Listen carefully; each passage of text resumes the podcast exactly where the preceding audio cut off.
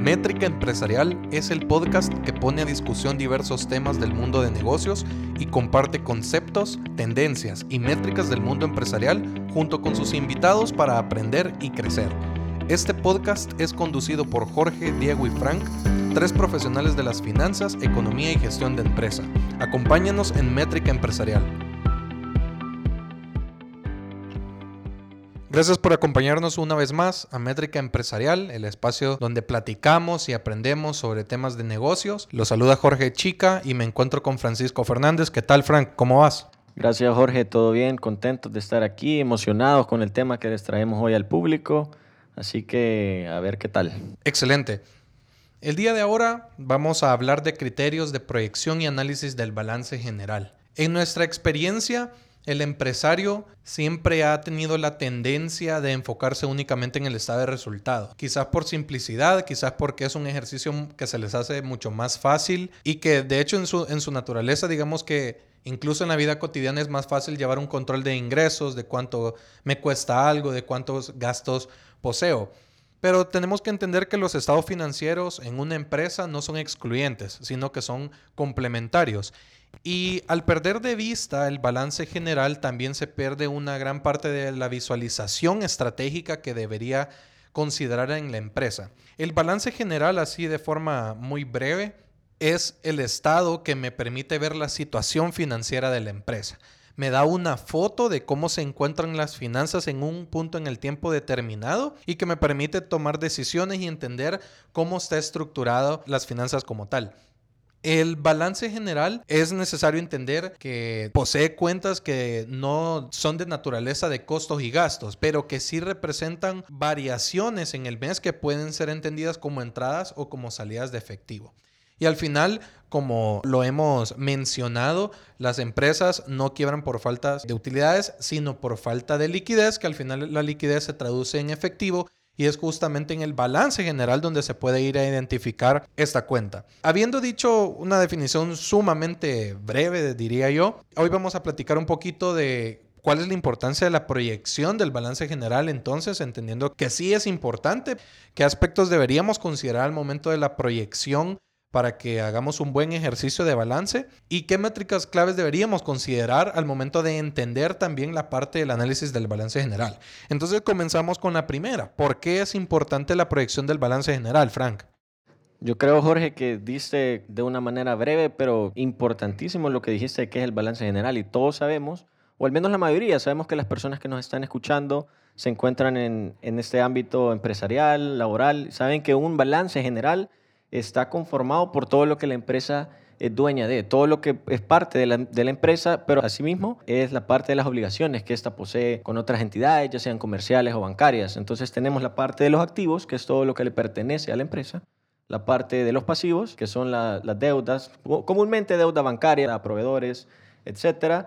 Y también se refleja la parte de los accionistas. Es la inversión que al final se entiende como, como la parte del patrimonio, ¿verdad? Que tenemos en el, en el balance general y al final siempre estamos, nuestros activos van a ser siempre iguales a nuestros pasivos y patrimonios, es lo que ya sabemos. Eso justamente lo, último que mencionaste, tal cual lo iba a decir, que entendiendo el nombre de balance general es porque justamente nos tenemos que imaginar una balanza en el que de un lado están los activos, que justamente como decís, es de todo lo que la empresa es dueño, pero que se va a reflejar también con lo que las obligaciones que yo poseo tanto a un nivel bancario o a un nivel de proveedores como a un nivel de accionistas. Entonces, las personas que tienen nociones definitivamente saben la, digamos, el espejo, las cuentas espejo que está de un lado u otro, pero es bien importante que también eh, interpretativamente veamos como una balanza que, que tiene pesos de un lado y pesos del otro.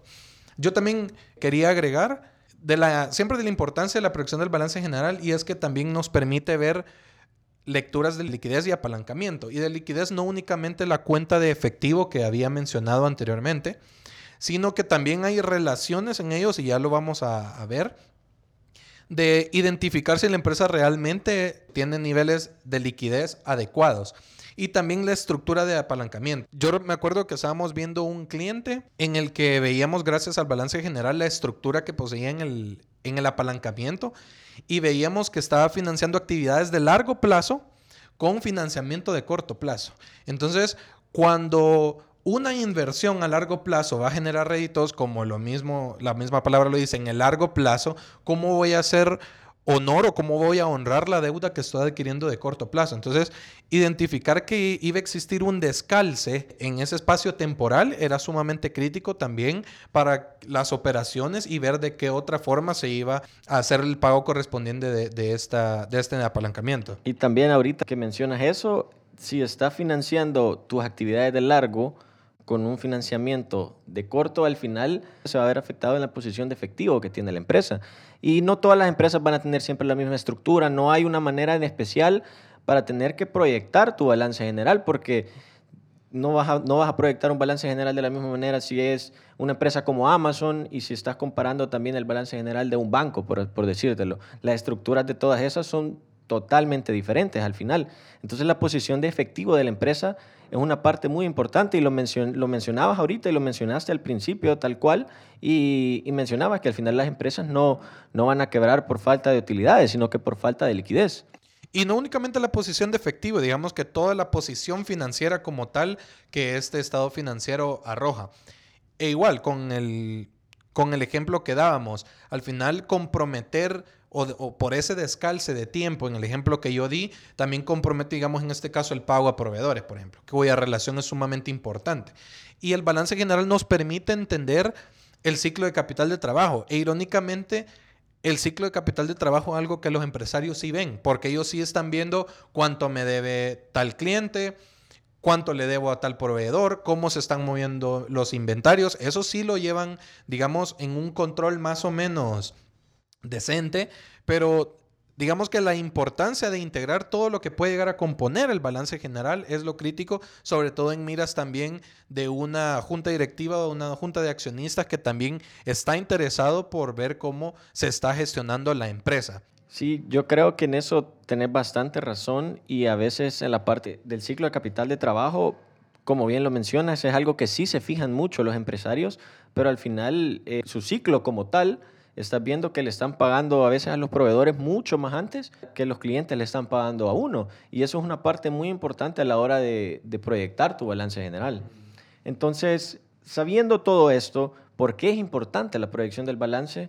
Yo te devuelvo con una pregunta. ¿Qué aspectos a considerar son importantes para la proyección del balance? Digamos que iniciaría entendiendo la estructura del balance general, que aunque tú bien mencionaste que por las industrias puede variar, siempre van a haber cuentas de base o obligatorias que van a tener.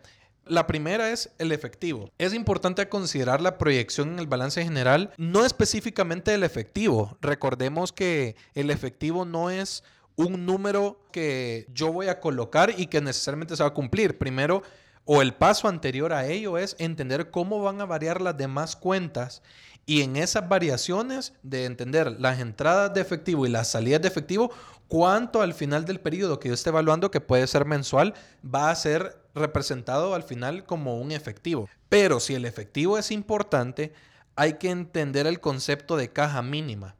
Entender en mis operaciones cuál es el nivel mínimo que yo debería tener en mi efectivo, por lo menos. Porque si, ah, como acabo de decir, yo no voy a poner un dato cerrado en efectivo, por lo menos debo saber el rango en el cual debo andar para poder soportar todas mis operaciones. Entonces, la caja mínima es una relación entre la rotación de caja que yo poseo con todos los desembolsos anuales o mensuales que me son necesarios para mantener mis operaciones. Y dentro de ello va los costos, van los gastos, va la porción de, corto plazo, de los préstamos de largo plazo, la porción circulante que se entiende. Entonces, entender cuando yo tengo ciertas responsabilidades de erogaciones o salidas de efectivo y cómo eso en, en espacios temporales me afecta, saber cuánta caja mínima yo debo tener para que mis operaciones puedan seguir su flujo normal es de lo, de lo primero.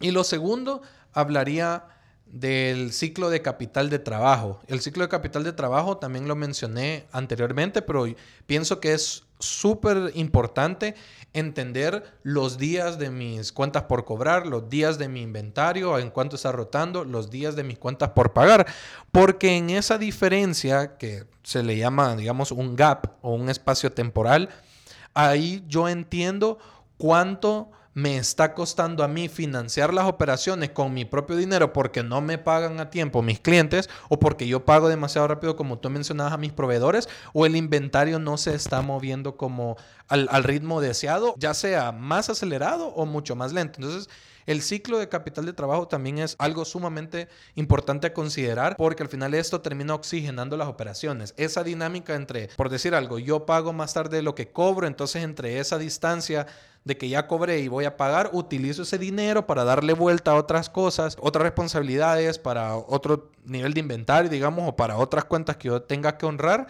Y entonces ahí yo estoy manteniendo una dinámica sana del el efectivo que poseo. Yo creo que eso que menciona Jorge es sumamente importante porque muchos empresarios no, no, saben más o menos cómo estar jugando, se puede decir, con, con, con, todo, con tus inventarios, cómo rotas tus inventarios, cómo rotas tus cuentas por, por cobrar, las cuentas por pagar, porque al final es sumamente importante que, que puedas calzar tu ciclo de, de, capital de trabajo, perdón, que lo puedas calzar a medida con tus cuentas por cobrar, cuentas por pagar y tus inventarios. Y ahí es justamente en eso que, me, que, que decís que funcionan figuras como un crédito rotativo, por ejemplo. Porque si yo pago a mis proveedores por la misma relación que debo mantener con ellos, pago antes de lo que yo cobro y tengo un descalce, yo también me puedo apoyar de un nivel de apalancamiento bien bajo como una línea rotativa que es de cortísimo plazo para justamente como tú decís, cubrir ese espacio entre, entre un cobro o un pago o viceversa. Y así también pues jugar con el dinero como, como tú decís y también administrarlo de una forma bien inteligente y bien hecha para que tampoco el nivel de endeudamiento me llegue al cuello. Sí, yo me quedaría también sumamente importante las dos que mencionabas y yo creo que en esta parte van a haber aspectos a considerar y serían todos. No necesariamente solo vas a tomar el ciclo de capital de trabajo que tú mencionabas. Yo me fuera también por la parte del CAPEX y, o la propiedad planta y equipo. Porque al final estos gastos de capital que uno hace, ya sea para adquirir, para actualizar o para mejorar nuestros activos, ya sea en propiedad, planta y equipo, ya sea en tecnología o en lo que sea, o, no necesariamente para adquirir algo nuevo, pero también para mejorarlo. Esta parte es sumamente importante porque para que tus activos sigan produciendo, sigan siendo más productivos, siempre hay que estar haciendo gastos de capital en ellos, hay que estar invirtiendo. Y el gasto de capital, mucha gente no le pone mucha atención a esta variable. Y nosotros cuando hacemos el ejercicio de presupuestación para los clientes, preguntamos el tema del CAPEX. Y en el CAPEX la pregunta es, ¿usted ha considerado dentro de la proyección tener un CAPEX de sustitución o un CAPEX estratégico? Y el CAPEX de sustitución es justamente, tengo de repente maquinaria que va a necesitar ser reparada o cambiada y necesito obviamente hacer esa inversión. Y la otra estratégica es no voy a cambiar, no voy a sustituir, sino que voy a agregar otros elementos que me van a permitir tener un nivel de ventas mucho más alto. Entonces, también bien importante hacer esa diferencia. Por otro lado, también podemos ver casi siempre en un montón de empresas tenemos la parte de cuentas por pagar relacionadas. A veces puedes ver que en un periodo en específico hay cierta cantidad y esa cantidad se mantiene por todo el año. Es una parte muy importante a considerar para la proyección del balance general, para que al final no vas a pasar uno o dos años teniendo el mismo saldo o, o inclusive incrementándolo. Y la otra parte que es sumamente importante es la deuda bancaria. Y a la hora de modelarla en, en la proyección, tiene que estar acordado a la carta de crédito que tenemos, ¿verdad? O sea, a la figura que esta tiene, ya sea balloon payment, un bullet payment, no vamos a estar modelando o proyectando nuestro balance general en términos de nuestra deuda en un pago en el cual no es. Y también estar seguro o preguntar también al cliente si van a ver un pago importante a capital para esta deuda o no. Justamente eso último que mencionas también complementa la parte que yo decía que los estados financieros no son excluyentes. En el estado de resultados, lo único que vemos reflejado por la parte del gasto financiero son justamente los intereses que una deuda tipo bancaria me genera. Pero está la otra contraparte y esta es una relación que muchos empresarios entienden, otras personas no, y a nivel personal también a muchas personas les cuesta, es entender que la cuota de un préstamo bancario está compuesto de dos variables.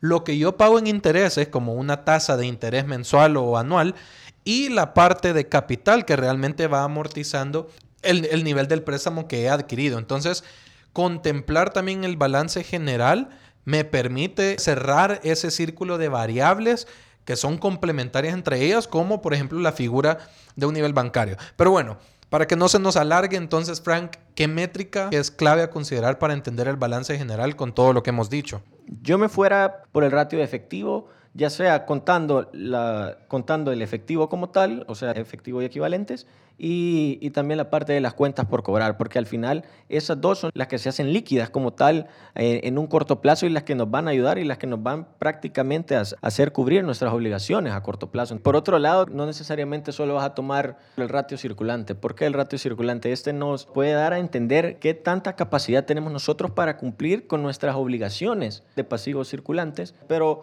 yo creo que lo que sucede muchas veces con el ratio circulante es que tal cual quizá en las clases de contabilidad lo enseñan, ¿verdad? O de análisis e interpretación de los estados financieros, tiene que ser 2 a 1 para hacer un buen ratio circulante. Pero la verdad que no necesariamente aplica esto. Es bueno tener mucha liquidez, pero hay empresas que no necesitan tanta liquidez. Hay otras empresas que sí. Al final va a ir dependiendo mucho de la industria, porque pueden haber algunas industrias que necesitan un ratio circulante de 4 a 1. ¿Qué pasa si tu ratio circulante después haces la prueba ácida, que básicamente es el mismo ratio circulante, solo que a los activos circulantes le quitas los inventarios? Y cuando le quitas los inventarios, si una empresa tiene una gran cantidad de inventarios... O inventarios obsoletos, por ejemplo, que realmente tendrían que ser considerados gastos porque ya no se van a mover, pero están metidos siempre ahí porque no han hecho esa diferenciación. Entonces al final el ratio se distorsiona mucho. Al final puedes estar diciendo que tu ratio circulante es 2 a 1, pero a la hora de quitar los inventarios, ya haciendo la prueba ácida, tu ratio circulante claramente ya no va a ser 2 a 1, puede bajar aún más. Entonces yo creo que el ratio circulante sí es muy importante tenerlo en cuenta, manejarlo, pero también irlo desglosando, como lo hemos hecho ahorita prácticamente, que el ratio circulante, de ahí vas viendo la prueba ácida, y, si ves la prueba ácida, dependiendo de qué ratio te da, ver después de eso el ratio efectivo, que es tal cual nuestro ratio que nos va a ayudar para saber qué tanto vamos nosotros en sí a poder cubrir con nuestras obligaciones a corto plazo. Esta figura es como ir castigando cada vez más la métrica, porque partimos, como tú decís, del ratio circulante, lo castigas extrayéndole la parte de los inventarios para que sea una prueba ácida, pero después de ello considerando que pueden haber cuentas de pagos diferidos u otros tipos de cuentas de otros activos, volverlo un ratio de efectivo y justamente jugar únicamente con el efectivo y nuestras cuentas por cobrar si ellos cubren toda la parte de los pasivos circulantes. Ok, yo me quedaría y lo vuelvo a mencionar con el ciclo de capital de trabajo. Creo que en todas las preguntas lo he mencionado, pero me quedo con ello. El ciclo de capital de trabajo, como lo había mencionado, va a permitir entender la oxigenación que va a necesitar la empresa para cumplir sus obligaciones, entender el plazo en el día a día de lo que yo tengo que cubrir de mi, en mis cuentas por cobrar, que yo tengo que cubrir en mis cuentas por pagar o en mi rotación de inventarios, es la que me va a definir también cuánto nivel de liquidez yo necesito o cuánto nivel de apalancamiento me va a ser necesario para que mis operaciones no vayan cada vez en detrimento. Y también que dar una conclusión de financieramente cómo está una empresa puede venir incluso más preciso del balance general que ir viendo ingresos, costos y gastos y la utilidad que pueda estar generando una empresa. Tal cual, porque al final, si alguien, si algún empresario se quedara solo con el ejercicio de presupuestación de tu estado de resultado, lo que estás viendo ahí nada más simplemente es el performance que estás teniendo en un determinado periodo ya sean meses, ya sean años, pero al final tal cual mencionas que un balance general es estado de situación financiera de toda la empresa. Ahí puedes ver cómo están los activos, cómo están los pasivos, cómo está, cómo está compuesto el patrimonio, la estructura del capital. Entonces, el balance general, muchas empresas quizás no, no lo consideran a la hora de hacer los ejercicios de presupuestación, a la hora de proyectarlo, pero tal cual lo, lo has mencionado y, y como has venido diciendo una y otra vez el ciclo de capital de trabajo, que es prácticamente muy importante que viene también de la mano del estado de resultados, no simplemente solo uno o solo otro. Creo que ha estado bastante interesante el, el balance general, sumamente importante, las proyecciones, los aspectos a considerar. Hablamos de caja mínima, del ciclo de capital de trabajo, del CAPEX, de la deuda bancaria. Y en las métricas entonces nos quedamos con dos, el ratio de efectivo y el ciclo de capital de trabajo para entender que el balance general me muestra la situación financiera de la empresa en un periodo determinado y las decisiones estratégicas que yo tome a partir de ese tiempo en el que lo esté viendo, que puede ser un ejercicio mensual o anual, va a definir también en adelante la efectividad y la eficiencia en mis operaciones. Así que Gracias por acompañarnos. Estos fueron criterios de proyección y análisis del balance general. Si tienen alguna pregunta o alguna duda, no duden en escribirnos a través de los medios o a través de la página web y los esperamos en un próximo episodio.